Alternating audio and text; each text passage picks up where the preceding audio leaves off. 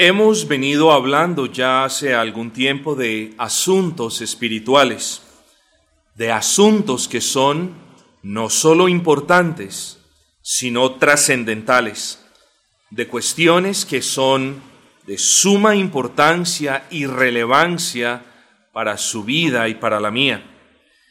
Hemos hablado del daño espiritual, del daño que otros nos causan, del daño que nosotros causamos, y del daño que nosotros nos causamos a nosotros mismos.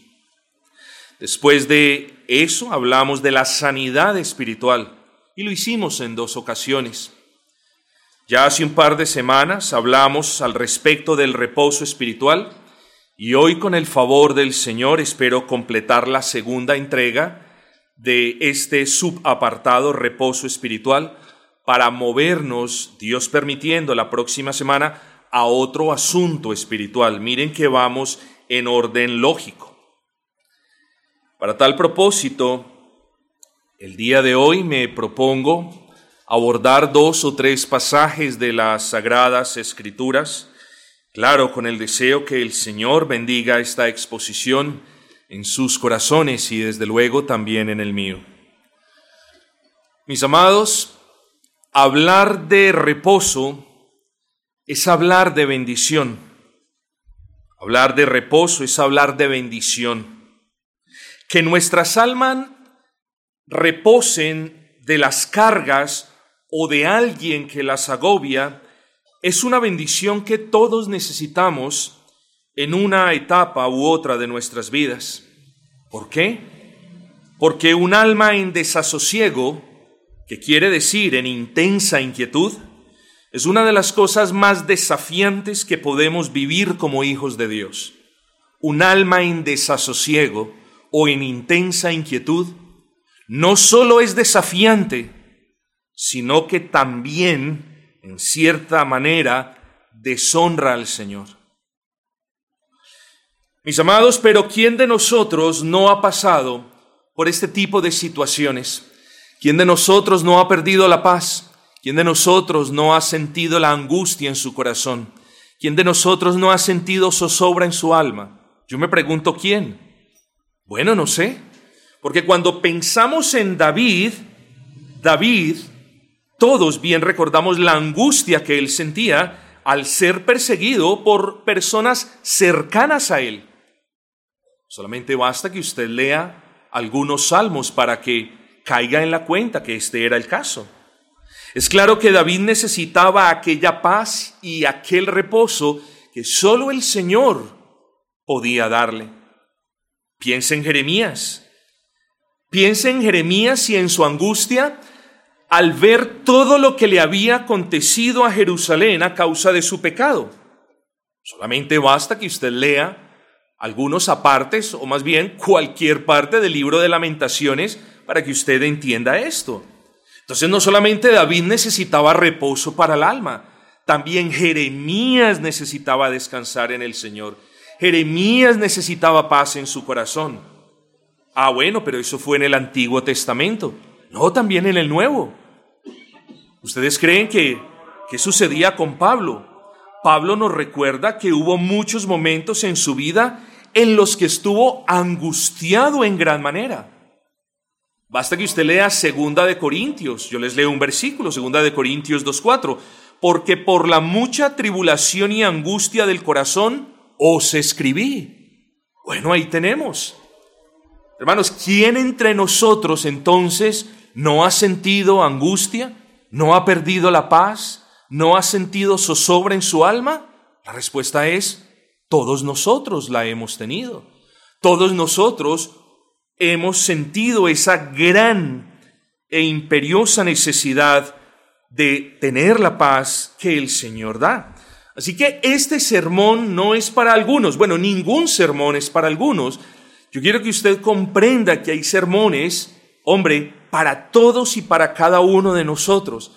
Luego abrace este sermón. Claro, si yo lo expongo de una manera acorde, si yo me expreso de una manera digna, si yo lo explico de una manera bíblica, abrácelo, no lo deje ir, porque puede, si al Señor le place, estar dispensando bendición para su cargado corazón el día de hoy.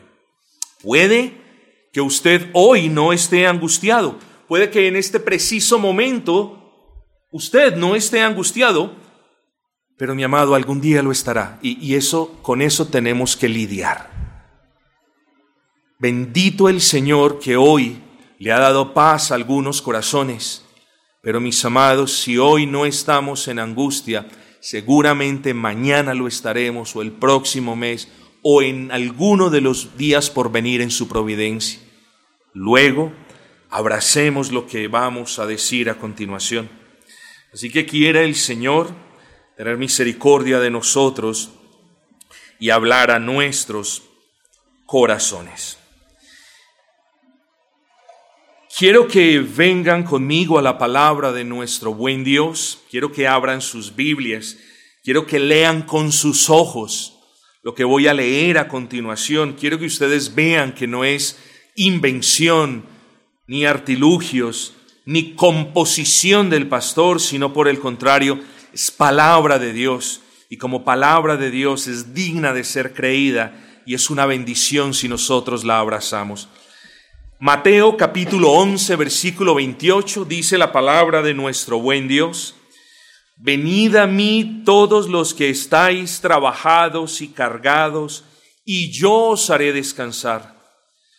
Llevad mi yugo sobre vosotros y aprended de mí, que soy manso y humilde de corazón, y hallaréis descanso para vuestras almas, porque mi yugo es fácil y ligera mi carga. Vamos en un momento a meditar en este versículo.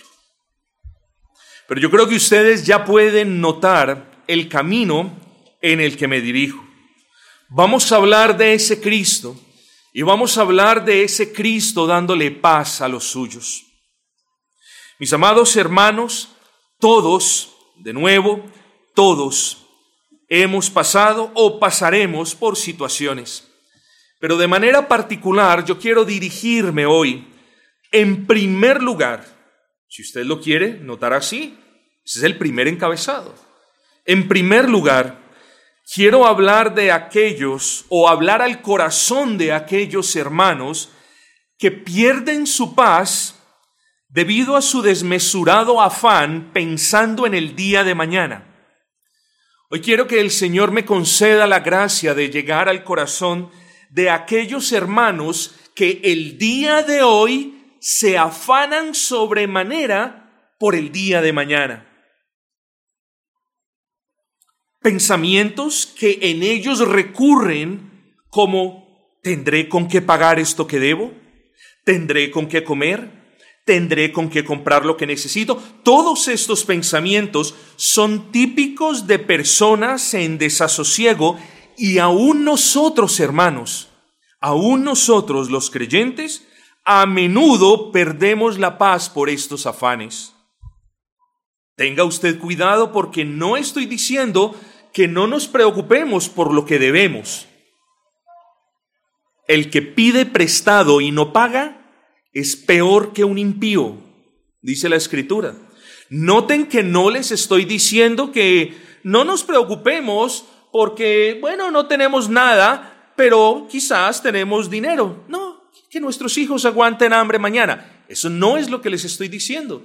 No les estoy sugiriendo en ningún momento que no nos, que no nos preocupemos o no nos ocupemos en las cosas que están dentro de nuestro ámbito o entorno solucionar.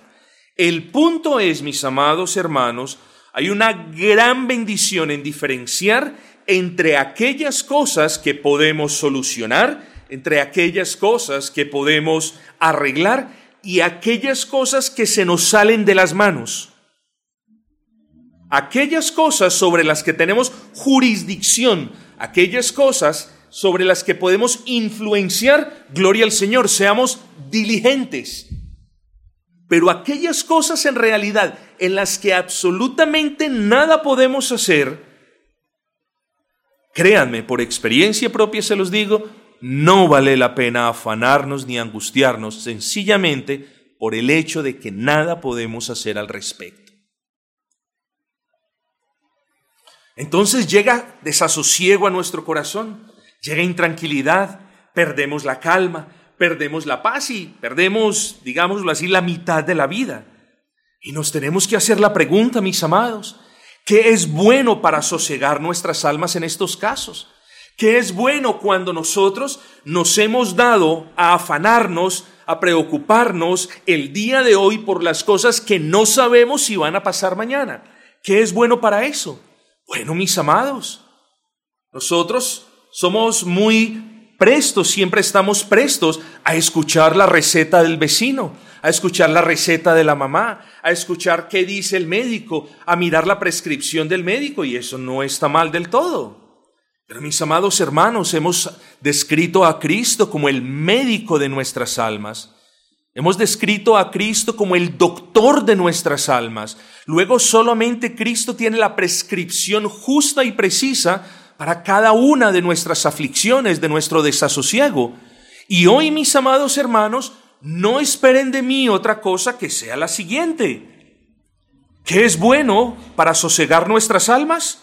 Meditar en las palabras de Cristo. Eso es bueno. Cuando en nosotros llegue desasosiego, llegue intranquilidad o llegue cualquier, cualquiera de estas cuestiones que angustian nuestro ser, lo mejor es leer las palabras de Cristo, pensar en las palabras de Cristo, sopesar las palabras de Cristo, meditar las palabras de Cristo, mis amados hermanos, y ahorita vamos a ver el por qué, no, no ahora, ahora lo vamos a ver. Muchas veces queremos fórmulas especiales somos de aquellos que dicen, bueno, dígame lo que tengo que hacer y yo lo hago. Y muchas veces la respuesta a las inquietudes del alma está en frases tan sencillas como, vengamos a la palabra de Cristo. Meditemos en las palabras de Cristo. Hermanos, ¿en qué palabra podemos pensar si no en Mateo 6:34? Palabras del Señor. Así que no os afanéis por el día de mañana, porque el día de mañana traerá su propio afán. Mis amados, el Señor en esta palabra nos está diciendo, no se afanen por el día de mañana, ocúpense, céntrense, enfóquense en el día de hoy. Y eso es vital, hermanos, cuando nosotros estamos lidiando con cualquier desasosiego en el corazón, particularmente por aquellas cosas que no sabemos si van a pasar, si no van a pasar o cómo van a pasar. El Señor aquí tiene una palabra dulce, un bálsamo suave para nuestras almas. No se afanen por el mañana. ¿Quién de ustedes tiene control de la hora? Ninguno. ¿Quién de ustedes puede retroceder el ayer? Nadie. ¿Quién de ustedes puede cambiar el mañana? Mucho menos. Luego, hermanos, nos esforzamos en demasía pensando en el mañana y no caemos en la cuenta que entre más nos afanemos pensando en el mañana, más nos drenamos, más nos cansamos, más nos agotamos y por ende más nos debilitamos. Muchas veces, mis amados hermanos, nos sorprendemos de cuán débiles podemos llegar a estar por estar pensando y afanosos en el día de mañana. Hombre, aquí están las palabras de Cristo. No se afanen por el día de mañana. Así que, vuelvo y repito, el Señor no nos enseña a que andemos por este mundo como aventureros irresponsables, sin planeación alguna. Mm, tampoco nos enseña a que no organicemos nada, a que no planeemos nada, o a que no ahorremos, o a que no tratemos de prever un futuro tanto como nosotros podamos. Mis amados, lo que el Señor son palabras sencillas. Espero no insultar su inteligencia porque son palabras sencillas. Pero insisto, lo que el Señor nos enseña es a no traer zozobra a nuestras almas hoy por cosas que no sabemos si van a suceder mañana. Por favor, escríbalo, resáltelo, que yo ya lo hice. Vuelvo y se lo repito. No traigamos zozobra, angustia a nuestras almas hoy por cosas que no sabemos si van a suceder mañana. Puede, mis amados, que mañana venga la prueba. ¿Quién de nosotros está libre de las pruebas? Puede que pasado mañana exista un poco de escasez. Quizás en la próxima semana iniciará un corto periodo de estrechez económica. Eso no lo sabemos. De repente los siguientes meses serán caracterizados por un poco de menos trabajo de lo habitual.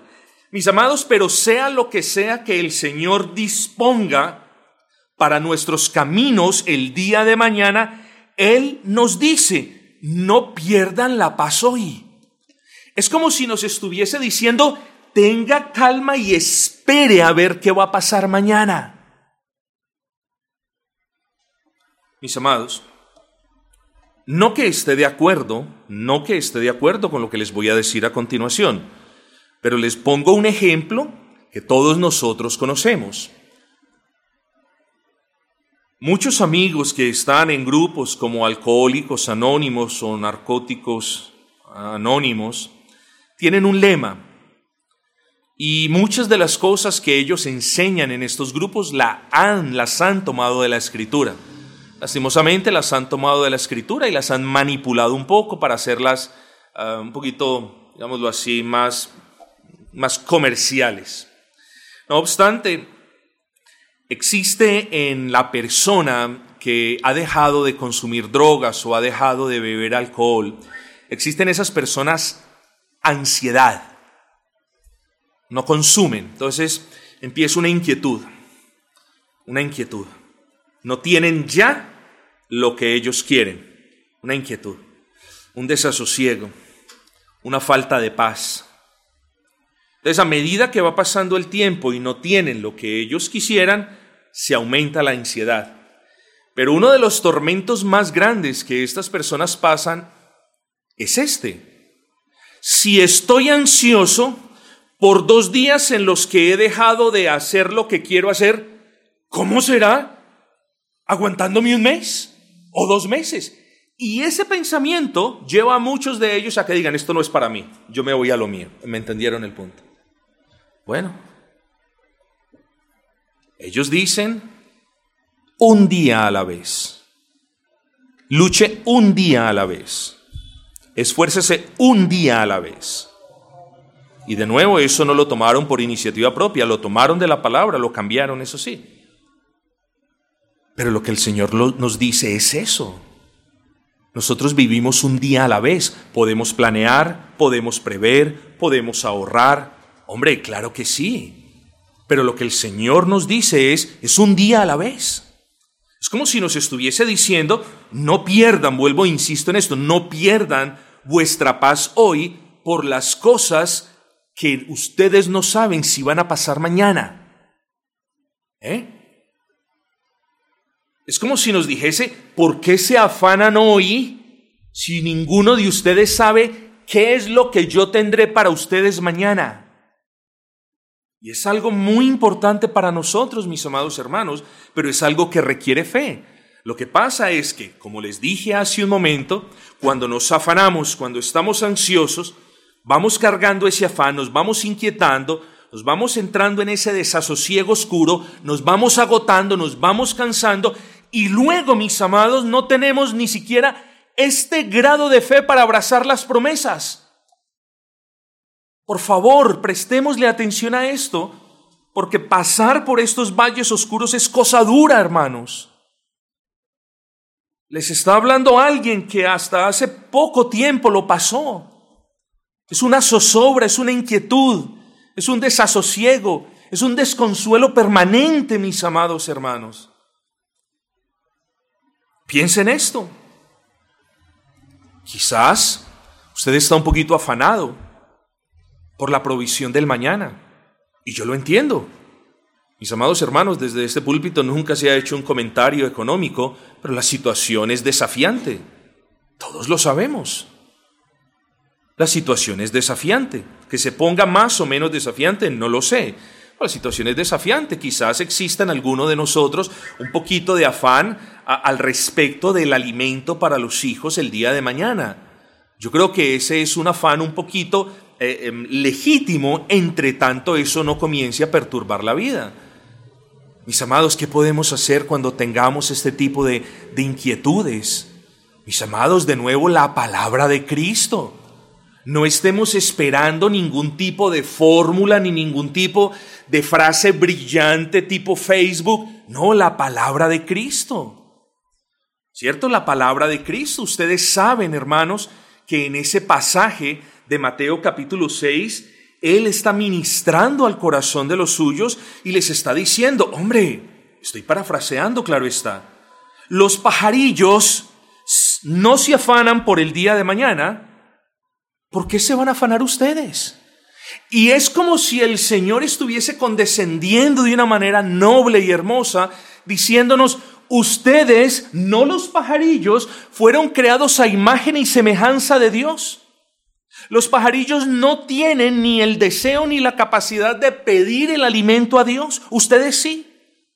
Los pajarillos no tienen alma, ustedes sí.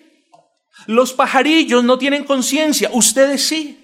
Los pajarillos no ven las bendiciones que ustedes han visto. Luego, si los pajarillos no se afanan porque Dios les provee su alimento a diario, ¿por qué nosotros que fuimos hechos a imagen y semejanza de Dios nos afanamos como nos afanamos? Piensen eso. Cuando nosotros pensemos en eso deberíamos avergonzarnos un poco, mis amados. En realidad, los pajarillos andan felices, cantando, moviéndose de un árbol al otro, tranquilos. Pero nosotros, hermanos, andamos intranquilos, en desasosiego, carentes de paz, carentes de gozo, y somos más que los pajarillos y nos angustiamos como animales, hermanos. ¿No es así? Así ha sido.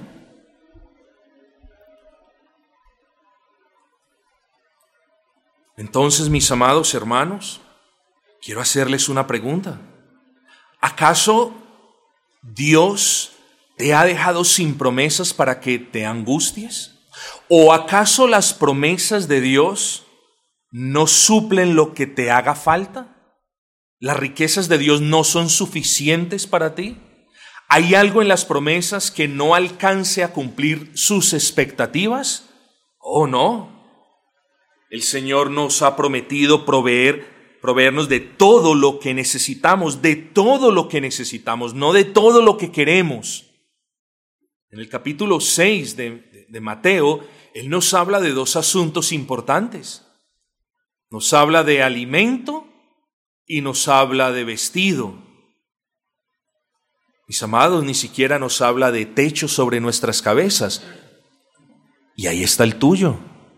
Mira el tuyo, cómo el Señor te protege por ese techo, grande, pequeño, artesonado o sencillo. Ahí está tu techo. Entonces, ¿cuántas veces te ha faltado de continuo el alimento? ¿Cuántas veces tus hijos se han ido a la cama? ¿Cuántos días han pasado tus hijos sin el alimento? ¿Cuántas noches se han quejado, papá, mi estómago me suena, tengo hambre? ¿Cuántas? Dime cuántas. ¿Cuántas veces has salido semidesnudo a la calle? ¿Cuántas veces? Solo dímelo. ¿Cuántas veces te ha fallado el Señor en sus promesas? Solo dímelo. Para no pararme más en este púlpito a proclamar un Dios que no existe entonces, o un Dios que incumple sus palabras. La respuesta es, Dios nos ha dado más de lo que merecemos. No solamente no nos ha dado el castigo que nos merecemos, no solamente gracias a la fe que Él mismo nos ha dado, nos ha dado el cielo que no merecemos, sino que Dios nos ha dado incontables bendiciones aún en el ámbito material. Luego, ¿qué podemos ver en el Señor para desconfiar de Él, mis amados? ¿Cuándo te ha fallado el Dios de dioses y Señor de señores? ¿Cuándo te ha incumplido una de sus promesas? Ah, sí, no ha hecho lo que has querido, sí, Quizás no ha hecho la manera como tú lo has pensado. Sí, Él es soberano, pero nunca te ha faltado, nunca te faltará con lo que Él te ha prometido. Y si Él hoy habla a nuestros corazones y nos dice, no nos afanemos por el día de mañana, entonces aprendamos a reposar en la, en la soberanía del Señor. Aprendamos a reposar en las promesas del Señor, hermanos.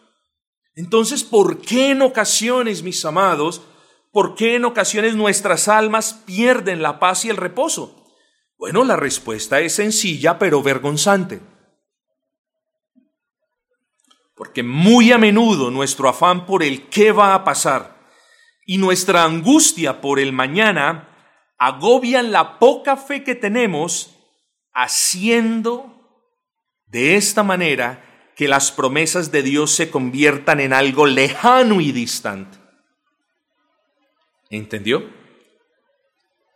A menudo nuestro afán por el mañana, nuestra angustia por el qué va a pasar, agobian, apocan nuestra fe.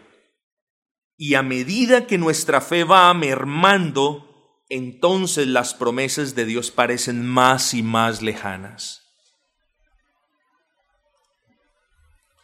Este primer punto lo he hablado con la esperanza de que aquellas personas afanadas en el mañana, un poquito inquietas por el qué va a pasar ahora, qué va a pasar mañana, puedan hallar sosiego en las palabras de Cristo.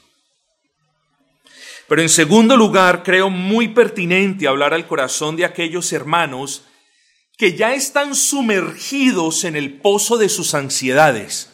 Y créanme que ese pozo es oscuro desagradable y en ocasiones parece imposible que podamos salir de ese pozo. Así que el primer caso es, es, es, fuerte, pero el segundo caso es gravísimo. El segundo caso es de aquellos hermanos que, sumergidos en el pozo de sus ansiedades, andan carentes de paz en sus almas y desprovistos de sosiego en sus corazones. Y en este punto le pido al Señor que me conceda la gracia para hablar al corazón de los hermanos que de manera desmesurada y desbalanceada piensan y se preocupan y se angustia de lo que aún no ha sucedido. Ah, pastor, es lo mismo que el primero. No. El primero es el caso, el caso no tan grave. Es el caso de las personas que se afanan pensando en el mañana. Este caso es el caso de las personas que entran en profunda ansiedad. Este es el caso no de una persona que dice, ah, bueno, em, ¿qué comeré mañana?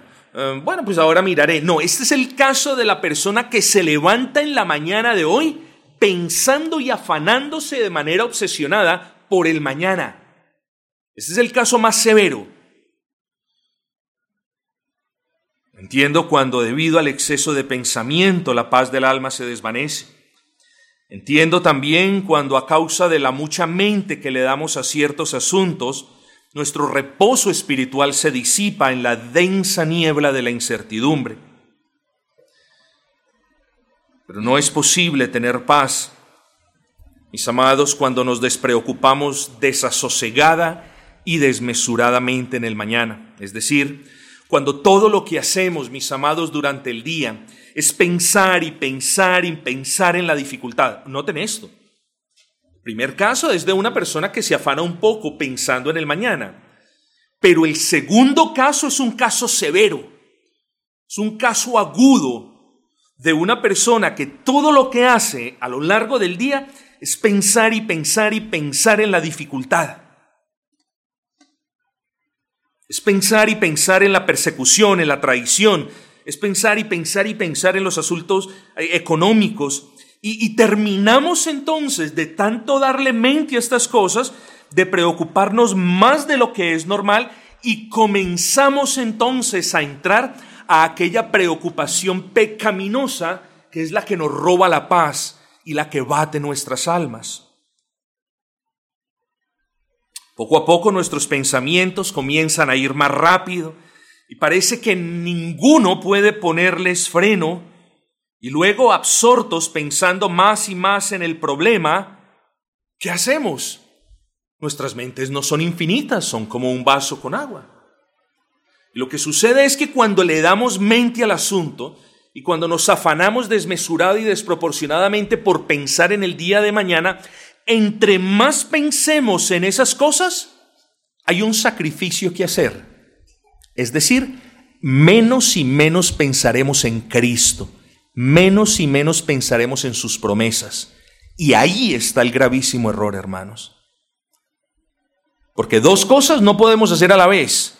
Luego, una persona que está afanada, desmesuradamente, pensando en las cosas del mañana, pierde de vista a Cristo. Y cuando perdemos de vista a Cristo, nos enfocamos en el yo. ¿Cómo puedo resolver eso? ¿Cómo puedo hacer eso? ¿Y ven ustedes la consecuencia? Cuando pierdo de vista a Cristo, me enfoco en el yo. Y cuando me enfoco en el yo, pienso en cómo me puedo ayudar o quién me puede ayudar y dejo de lado al único que me puede ayudar y dejo de lado las promesas de la palabra, que es la ayuda para mi alma. Miren las consecuencias de no pensar en el Salvador. Así que nos sumimos en profundas y grandes tristezas y congojas que despojan nuestras almas de toda serenidad espiritual, convirtiéndolas en aguas borrascosas. Pero es precisamente pensar tanto en las aflicciones y en los problemas y en las dificultades, como les dije, aquello que no permite que obtengamos aquel reposo que emana de las promesas. Y yo quiero, hermanos, que nosotros meditemos en lo que a mí concierne a una de las más grandes y hermosas promesas de toda la palabra de Dios. Cuando usted esté a punto de perder la paz, cuando usted esté entrando en ese, en ese eh, túnel oscuro del desasosiego y de la zozobra, pare, pare un instante y no se le olvide que el Señor en su bendita misericordia dejó una promesa, muchas, pero dejó una en particular para todo aquel corazón cargado, para toda aquella vida que requiera paz. ¿Dónde está esa palabra? Todos la conocemos, todos la hemos escuchado. Es una de mis favoritas. Isaías capítulo 26, versículo 3. Jehová guardará en completa paz a todo aquel cuyo pensamiento en ti persevera. Hermanos, no somos llamados a dejar de pensar, no somos llamados a relajarnos y a despreocuparnos por completo de todo lo que suceda a nuestro alrededor, no. Pero lo que el Señor nos llama es a pensar en Él. Pastor, qué solución tan rara. No me culpe a mí. Es la solución divina que el Señor le da a las angustias de nuestra alma. En otras palabras, con lo que hemos visto hasta este punto, queda más que probado que entre más pensemos y pensemos y pensemos en las dificultades y en el problema, y por ende entre menos pensemos y pensemos en el Dios de la palabra y en las promesas del Altísimo, más propensos estaremos a claudicar. Y lo que el Señor nos dice es, Dios te guardará, Dios traerá paz a tu vida, Dios guardará todo tu vida si tú, hay un condicional, no está aquí pero está implícito, si tú perseveras en pensar en Él. Dios no puede pensar por ti. Dios no puede hacer las cosas por ti. Dios te concede la gracia para que tú lo hagas. Eso le puedes pedir al Señor, pero el esfuerzo lo tienes que poner tú. Dios te concede el ánimo, Dios te concede la fuerza, pero la ejecución de esa, el uso de esa fuerza es algo que nos corresponde a nosotros. Luego, mis amados, luego, entonces, no somos llamados a, a, a no pensar en las dificultades, somos llamados a pensar en el Señor, cuya gracia disuelve toda dificultad, más que en las dificultades que tienen la potestad, cuando pensamos en ella de manera desmesurada, de opacar la vista de Dios. Ojo con eso. Esta promesa es maravillosa porque todo lo que el Señor nos pide no es que paguemos una promesa, no es que nos arrodillemos, no es que demos dinero, no es que tomemos esto, no, todo lo que el Señor nos pide es esto. Pensad en mí, mis amados hermanos. Piense en sus renovadas misericordias. Piense, por ejemplo, en la paciencia que Él ha tenido con usted. Piense en cuántas veces Él le ha bendecido sin que usted lo merezca. Entonces, miren, Dios guardará en completa paz a todo aquel que persevere, a todo aquel cuyo pensamiento persevere en Él. Pensemos en ese bendito Cristo, mis amados hermanos. Pensemos en esa muerte sustitutoria. Cristo murió por mí. Y cuando usted tenga más problemas de los que usted quiere lidiar, piense en esto. Tú perdonaste mis pecados, que es el mayor y más grande de todos los problemas que yo pude jamás tener.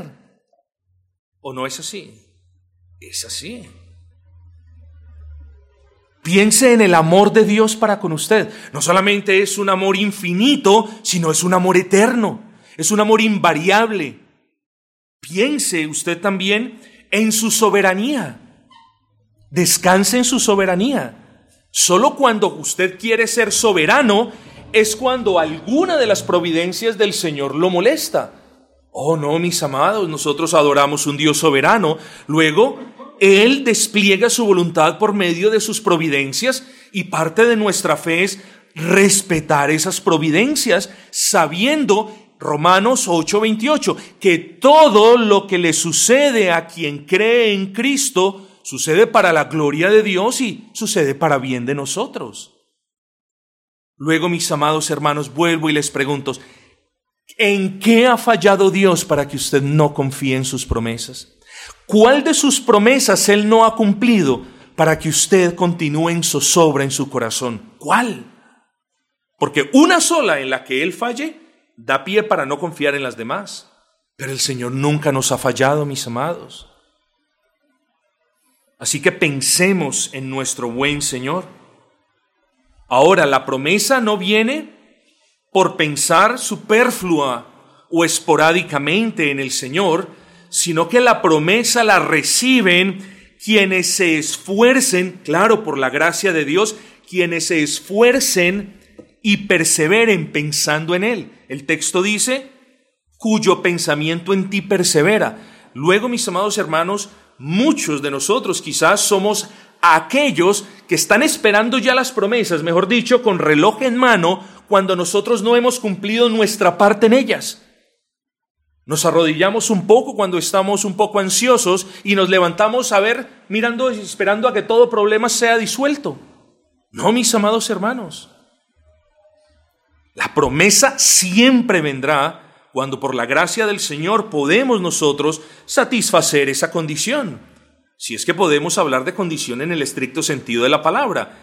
Así que mis amados hermanos, el Señor nos está diciendo, yo guardaré tu vida, yo guardaré tu mente, tu corazón, yo guardaré todo tu ser.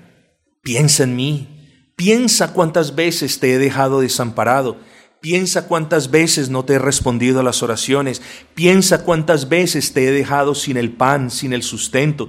Piensa cuántas veces he desamparado a tus hijos. Hombre, pensemos en esas cosas, mis amados. Cuando nosotros pensemos más en nuestro Señor, nosotros estaremos pensando menos en las dificultades, en las persecuciones, en las tristezas, en las angustias y en los problemas. Así que esta es una hermosa promesa para cada uno de nosotros, los creyentes, y no obstante, no es así, no obstante, qué triste cuando sabemos que hay una promesa de ciertísimo cumplimiento. Qué triste en ocasiones cuando sabemos que, que un hermano ha abrazado esa promesa, que esa promesa es una realidad en la vida del hermano, pero nosotros la vemos de lejos. Oh, qué triste. Pensamos mal porque a Él, Señor, mírame lo necesitado que estoy. No, quien está disfrutando la promesa no es más especial que tú. O las dificultades de quien está ahora disfrutando esa promesa no son más o menos que las tuyas. Seguramente Él dobló rodilla y le pidió al Señor la gracia y trajo, trajo sus, sus pensamientos cautivos a la mente de Cristo y sujetó su vida al Señor y se doblegó en oración y le pidió, Señor, concédeme la dicha de pensar en ti, Señor. Concédeme la dicha de leer tu palabra. Insta, Señor, mi mente a que se enfoque en ti, en tu grandeza, en cada uno de tus atributos. Y, Señor, mantén mi mente enfocada, anclada a la tuya, Señor. Seguramente este hermano hizo a lo largo del día estas peticiones y Dios las escuchó y las respondió. Y ese hermano ahora está disfrutando de la promesa. Oh, ahora ese hermano está siendo guardado en completa paz y quizás tú no. Y de nuevo, ¿por qué? Bueno, porque le has dado más mente, le has dado más cabida a tu corazón en todas las cosas que te agobian y no en el Cristo que es quien dispensa la gracia que disuelve toda inquietud y desasosiego. Así que está en nuestras manos, si bien así me puedo expresar, cómo nosotros vivimos nuestras vidas, hermanos. En el sentido de que tenemos las promesas, las podemos alcanzar. Pero una cosa es si yo estoy sumido en una tristeza, en una melancolía tan grande que la tengo aquí y no la puedo alcanzar. Esos son estados tristes del alma, hermanos, estados que, se los digo por experiencia propia, que no honran al Señor. Así que los exhorto, hermanos, con toda humildad a pensar en el Señor. El texto de Isaías, Jehová guardará, mediten ese texto, aprendámonos ese texto. Jehová guardará, Dios, el Altísimo guardará en completa paz a todo aquel cuyo pensamiento en ti persevera. Ese versículo, además de ser hermoso y de ciertísimo cumplimiento para el que persevera en pensar en el Altísimo, es una promesa robusta y suficiente aún para el alma más desasosegada de todas. Es una promesa suficiente. Note lo que el Señor dice. Jehová guardará en completa paz. Note usted tres cosas. Solo Jehová puede hacerle el favor a nuestras almas de darles paz. Existe una paz artificial y sintética, que es la paz del mundo, que ahora quizás si tenemos tiempo lo vamos a ver. Pero la paz que necesitamos nosotros, solamente el Señor nos la puede dar, nadie más. Las circunstancias que dan paz el día de hoy, mañana te la quitan porque no siempre son las mismas. Cuando entonces el profeta por inspiración del Señor dice, Jehová guardará en completa paz, el primer mensaje que nosotros debemos atesorar es, solo el Señor le puede dar a mi alma esa paz integral que yo necesito. Así que no busquemos la paz ni en terapias, ni en el yoga, ni en el feng shui, ni en ninguna de estas otras prácticas orientales, ni occidentales, ni en nada, porque la paz que necesitamos solamente puede venir del Señor. Jehová, dice el texto, Jehová, de Él proviene nuestra paz, Él le concede la paz a nuestras almas. Luego, el texto dice, Jehová guardará en completa paz. Eso significa que al concedernos su paz, repito, al concedernos su paz, Dios está guardando, está protegiendo, conservando. Ese es el texto en el original hebreo. Mis amados, ¿y cómo no vamos a necesitar nosotros que el Señor nos guarde y nos proteja cuando somos peligrosísimos, cuando estamos bajo ansiedad. Peligrosísimos. Tomamos las peores decisiones de nuestras vidas cuando estamos en ansiedad. Tomamos las peores decisiones cuando estamos en desasosiego, en inquietud. Lo peor. Y miren la promesa.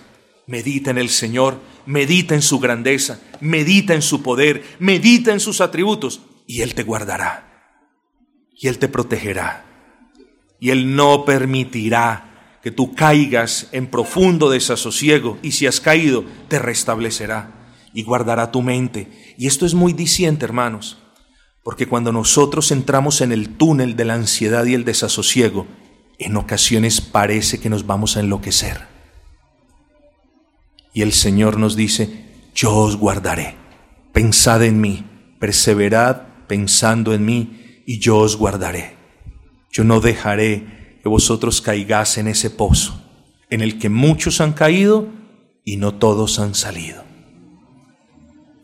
Entonces, el versículo de Isaías 26:3, Jehová, el Señor de él solo viene la paz, Jehová guardará, nos guardará, nos preservará, nos cuidará. en completa paz. Ese es el tercer punto. Note que esa paz es suficiente, mis amados, suficiente. La paz que el Señor nos concede es suficiente para la más grande de las angustias, para el más grande del problema. Jehová guardará en completa paz, completa paz. No dice Jehová os dará una medida de paz, no dice el Señor os, os dará una medida rebosada, dice completa. Esto le debe mostrar usted el carácter absoluto de la paz que Dios trae al alma que persevera en él. Mis amados, aquí hay una hermosa promesa, una promesa divina, Jehová, una promesa benigna nos guardará, una promesa suficiente en completa paz. Tú guardarás en completa paz a todo aquel cuyo pensamiento en ti persevera. Pero hay algo hermoso de esta promesa del Antiguo Testamento y es que tiene su contraparte en el Nuevo Testamento.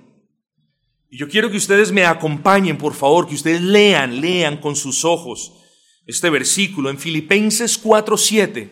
Por favor, les pido, Filipenses 4.7.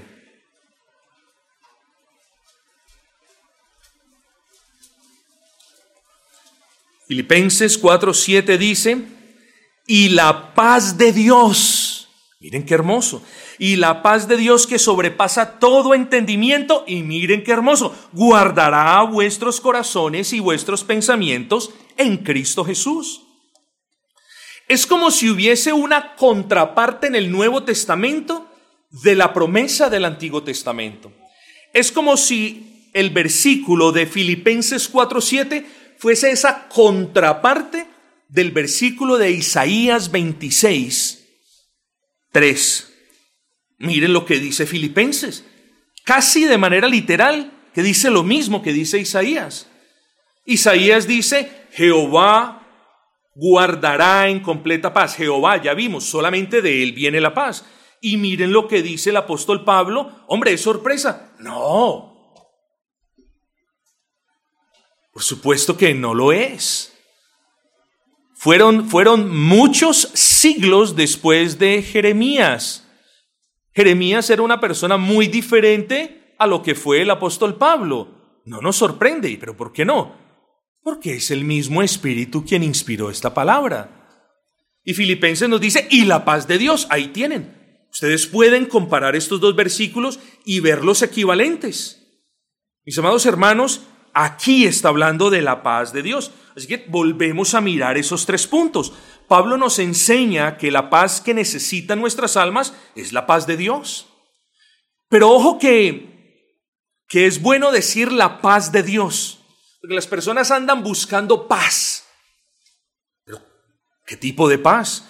Bueno, el mundo ofrece cuestiones a las que las personas les dicen, no es que yo tengo paz en esto.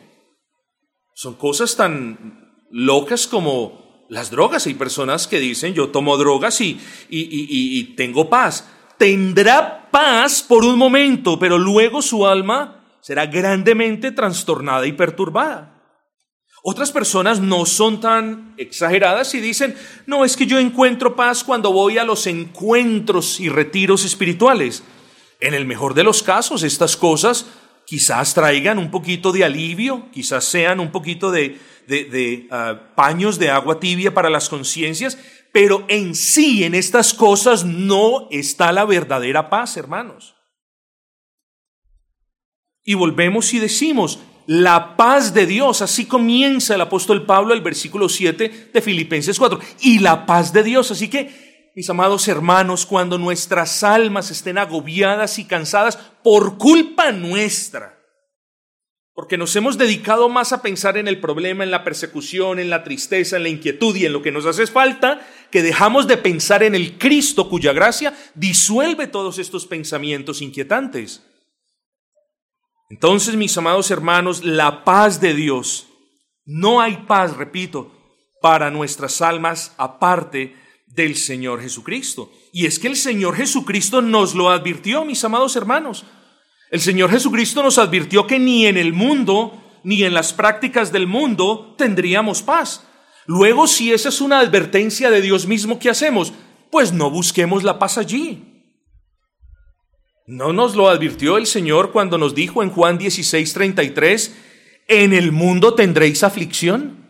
Bueno, mis amados hermanos, pensar en las cosas del mundo también causa aflicción, pero el Señor dice, hermanos, más adelantico en Juan 14, 27, mi pasos dejo, mi pasos doy, no la doy como el mundo la da. Eso nos enseña algo. Eso nos enseña que en el mundo no tenemos paz. Eso nos enseña que nada del mundo nos da paz. Y eso vuelve y enfatiza el punto. Mi paz es la paz de Cristo, es la paz de Dios la que necesitamos nosotros.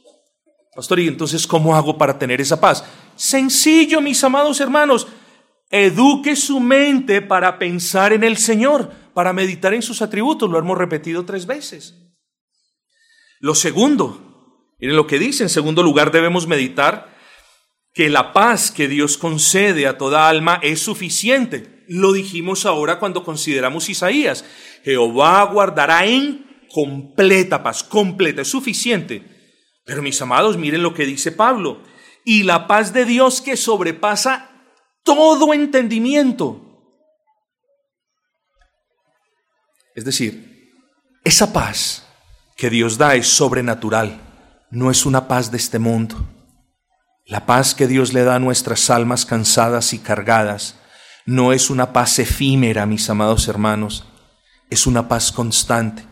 Nosotros la podemos afectar, pero si la sabemos cultivar con la gracia de Dios es una paz constante, es una paz que trae gozo al corazón. Esa paz es divina, no es una paz fabricada por el hombre esa paz es duradera, no es una paz que depende de las circunstancias, mis hermanos.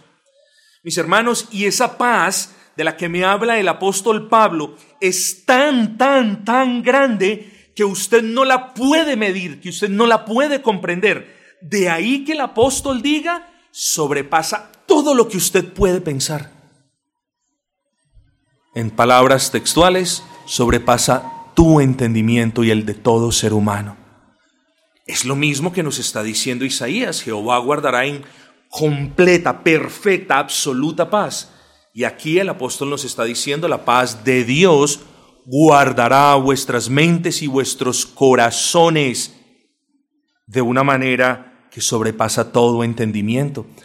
Así que mis amados hermanos, Hablamos de la soberanía de Dios y hablamos de la responsabilidad del hombre. Hablemos de la responsabilidad del hombre, de cuán responsables somos nosotros de vivir en paz, aún en medio de las dificultades, o de vivir en aquel valle tenebroso, en aquel túnel lleno de desasosiego de las ansiedades. Pastor, ¿está en mí tener paz? No, está en Dios darnos paz, es otra cosa. Nosotros no podemos fabricar la paz, no podemos inventarnos la paz, no podemos buscar la paz aparte de las promesas del Señor, pero sí está en nosotros educar nuestras mentes, porque educando nuestras mentes, nuestra fe va a crecer y cuando nuestra fe crece, nosotros podemos abrazar las promesas y cuando abrazamos la promesa, entonces podemos reposar sabiendo que nuestras mentes y corazones están guardados por el Señor. O como lo quiera ver, o en términos de la promesa de Isaías 26, el Señor nos guarda en completa paz. Noten en los dos versículos, el Señor nos guarda. Son versículos, hermanos, muy hermosos. Oh, mis amados hermanos. Jehová guardará en su paz, en completa paz, a todo aquel cuyo pensamiento en ti persevera. Mis amados,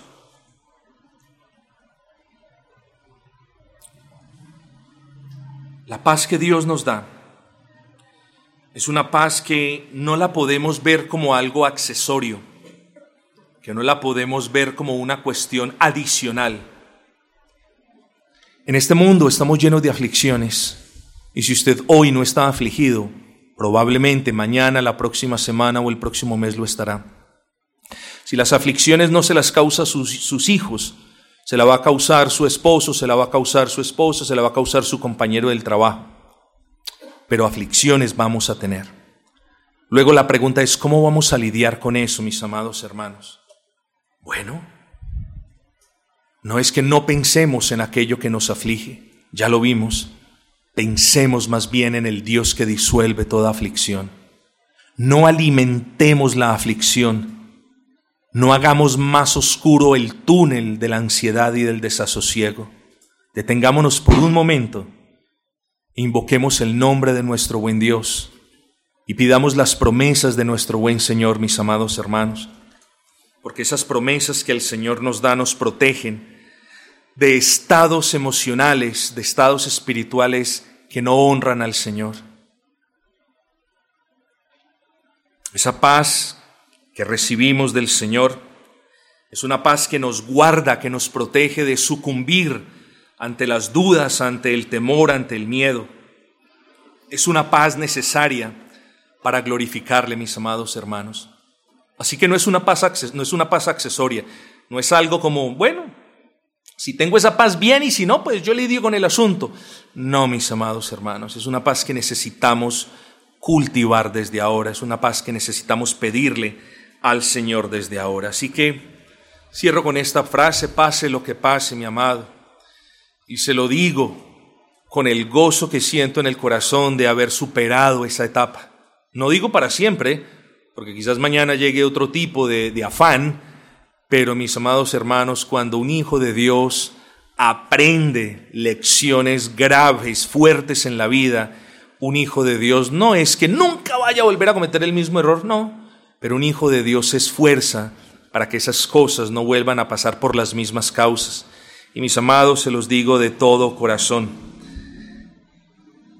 Quiera el Señor concedernos a todos y a cada uno de nosotros la gracia para mirar más a Cristo, para mirar más su hermosura, para contemplar más su fidelidad, para meditar más en su grandeza, en lo ciertísimo de sus promesas, porque entre más lo hagamos, menos vamos a tener la posibilidad de sucumbir ante estas cosas que nos roban la paz. Son promesas, hermanos, están allí para nosotros. Así que pase lo que pase, mis amados, y suceda lo que suceda, antes de que su vida se convierta en un hueco profundo y oscuro, donde no parece que nada brilla, piense en el Señor. Ese es mi consejo el día de hoy. Piense en el Señor, en sus bondades, en su palabra, en sus promesas.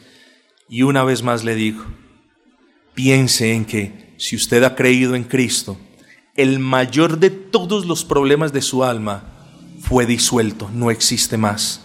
De ahí para adelante las cosas son más llevaderas. Piense usted en la persona que le toca enfrentarse no solamente a las angustias de este mundo, sino que le va a tocar enfrentarse a su Creador, solo para recibir la angustia de una eternidad sin Él. Así que nosotros somos bendecidos, mis amados. Nosotros somos bendecidos. Quiera el Señor que mediante la meditación ordenada de estas promesas, del versículo que ni siquiera lo tocamos, del versículo de Mateo 11, 28, del versículo de Isaías 26, 3, del versículo de Filipenses 4, 7, del versículo de uh, Mateo capítulo 6. Quiere el Señor que mediante la meditación de estos versículos paz pueda venir a nuestros corazones, hermanos, y como lo vamos a ver la próxima semana cuando tenemos la paz, hay gozo. Sin paz no hay gozo, mis amados hermanos, pero cuando el Señor nos da paz, sí hay gozo.